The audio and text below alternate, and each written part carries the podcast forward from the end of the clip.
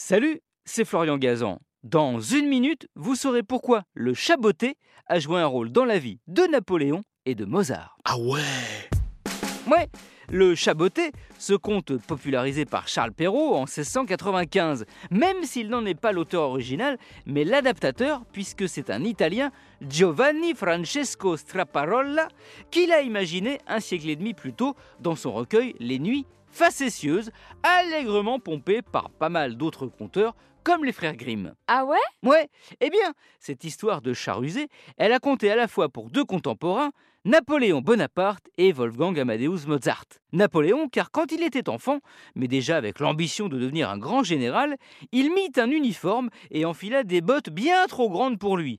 Comme il avait l'air un peu ridicule avec ses jambes maigrelettes dans ses grandes chausses, une petite fille lui donna le surnom de Chaboté, surnom moins sympa que celui qu'il se choisit lui-même plus tard, l'aigle.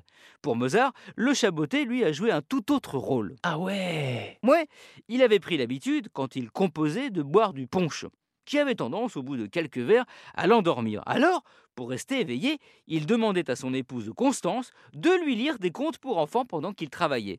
Et c'est une nuit où elle lui a lu le chaboté que Mozart fut particulièrement inspiré et composa en 4 heures seulement l'ouverture de son opéra le plus célèbre, Don Giovanni. Voilà maintenant, quand on vous demandera si vous savez pourquoi il y a un lien entre ce conte, Napoléon et Mozart, vous n'aurez plus à donner votre langue au chat. Beauté. Merci d'avoir écouté cet épisode de Huawei, peut-être avec votre chat.